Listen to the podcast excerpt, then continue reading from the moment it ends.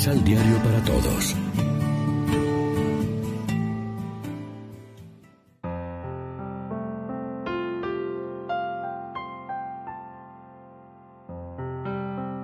Primera lectura de la profecía de Jonás. Jonás sintió un disgusto enorme y estaba irritado. Oró al Señor en estos términos. Señor, ¿no es esto lo que me temía yo en mi tierra? Por eso me adelanté a huir a Tarsis, porque sé que eres compasivo y misericordioso, lento a la cólera y rico en piedad, que te arrepientes de las amenazas. Ahora, Señor, quítame la vida, más vale morir que vivir. Le respondió el Señor, ¿y tienes tú derecho a irritarme? Jonás había salido de la ciudad y estaba sentado al oriente. Allí se había hecho una choza y se sentaba a la sombra, esperando el destino de la ciudad. Entonces hizo crecer el Señor un ricino, alzándose por encima de Jonás para darle sombra y resguardarle del ardor del sol. Jonás se alegró mucho de aquel ricino. Pero el Señor envió un gusano cuando el sol salía al día siguiente, el cual dañó el ricino, que se secó. Y cuando el sol apretaba, envió el Señor un viento solano bochornoso. El sol hería la cabeza de Jonás, haciéndole desfallecer. Deseó Jonás morir y dijo, Más vale morir que vivir. Respondió el Señor a Jonás, ¿Crees que tienes derecho a irritarte por el ricino? Contestó él, Con razón siento un disgusto mortal. Le respondió el Señor, Tú te lamentas por el ricino, que no cultivaste con tu trabajo, y que brota una noche y perece la otra.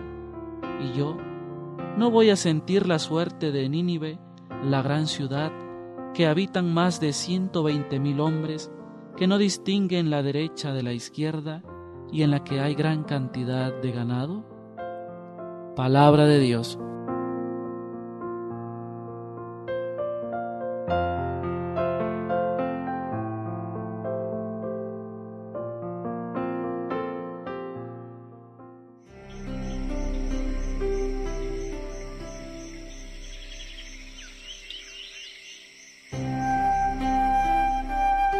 Salmo responsorial.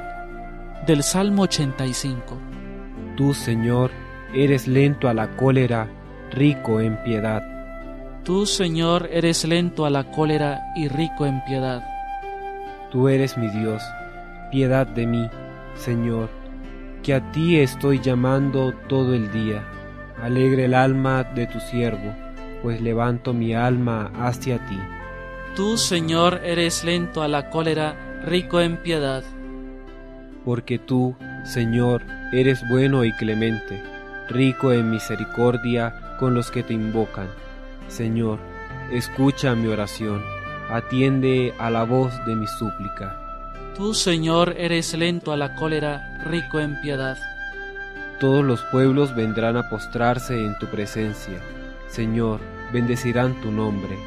Grande eres tú, y haces maravillas Tú eres el único Dios.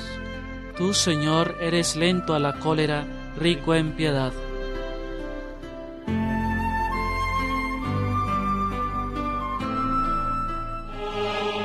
Proclamación del Santo Evangelio de nuestro Señor Jesucristo, según San Lucas. Un día estaba Jesús orando en cierto lugar. Cuando terminaba su oración, uno de sus discípulos le pidió, Señor, enséñonos a orar, así como Juan enseñó a sus discípulos. Él les dijo, Cuando recen, digan, Padre, santificado sea tu nombre, venga tu reino, danos cada día el pan del día, perdónanos nuestros pecados, pues nosotros perdonamos a todo el que nos debe y no nos dejes caer en la prueba. Lección Divina ¿Qué tal amigos? Hoy es miércoles 9 de octubre y como siempre nos alimentamos con el pan de la palabra. El Evangelio de hoy da continuidad al Evangelio de ayer, presentando el pasaje evangélico en que Jesús, por su manera de rezar, despierta en los discípulos la voluntad de rezar, de aprender de Él a rezar. La petición del discípulo, enséñanos a orar, es algo extraña, pues en aquel tiempo la gente aprendía a rezar desde pequeño. Todos rezaban tres veces al día, por la mañana, a mediodía y por la tarde. Rezaban muchos salmos. Tenían sus prácticas piadosas, tenían los salmos, tenían las reuniones semanales en la sinagoga y los encuentros diarios en las casas. Pero parece que no bastaba. El discípulo quería más. Enséñanos a rezar. En la actitud de Jesús, él descubrió que podría dar un paso más y que por ello necesitaba una iniciación. En el Evangelio de Mateo, de forma muy didáctica, Jesús resume toda su enseñanza en siete peticiones dirigidas al Padre. Aquí, en el Evangelio de Lucas, las peticiones son solo cinco. Jesús retoma en ellas las grandes promesas del Antiguo Testamento y pide que el Padre nos ayude a realizarlas.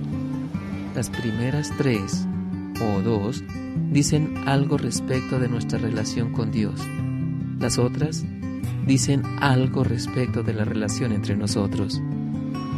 La paternidad de Dios plenamente revelada en Jesucristo hace de la comunidad de los discípulos misioneros una verdadera familia a cuya mesa de la palabra y de la Eucaristía todos son invitados y atraídos. En este movimiento de ida y de vuelta al Padre, Jesús introduce nuestra misión en su misión, la misión de su iglesia para la salvación del mundo. Si Dios es el origen de toda paternidad en la iglesia de su Hijo, el Espíritu del resucitado regenera a todos como hijos e hijas del mismo Padre gracias al bautismo. Reflexionemos. Reconocemos que la vida de intimidad con Jesús es gracia, es don de Dios. Pedimos con insistencia al Señor que nos enseñe a dirigirnos al Padre con confianza de hijos. Oremos juntos. Padre nuestro, Dios eterno, que miras con amor a tus hijos, perdonando sus pecados y dándole el pan de cada día. Enséñanos a cumplir siempre tu voluntad. Amén. María, Reina de los Apóstoles, ruega por nosotros. Complementa los ocho pasos de la Alexio Divina adquiriendo el emisal Pan de la Palabra en Librería San Pablo o distribuidores. Más información www.sanpablo.co. Pan de la palabra. Vive la reflexión.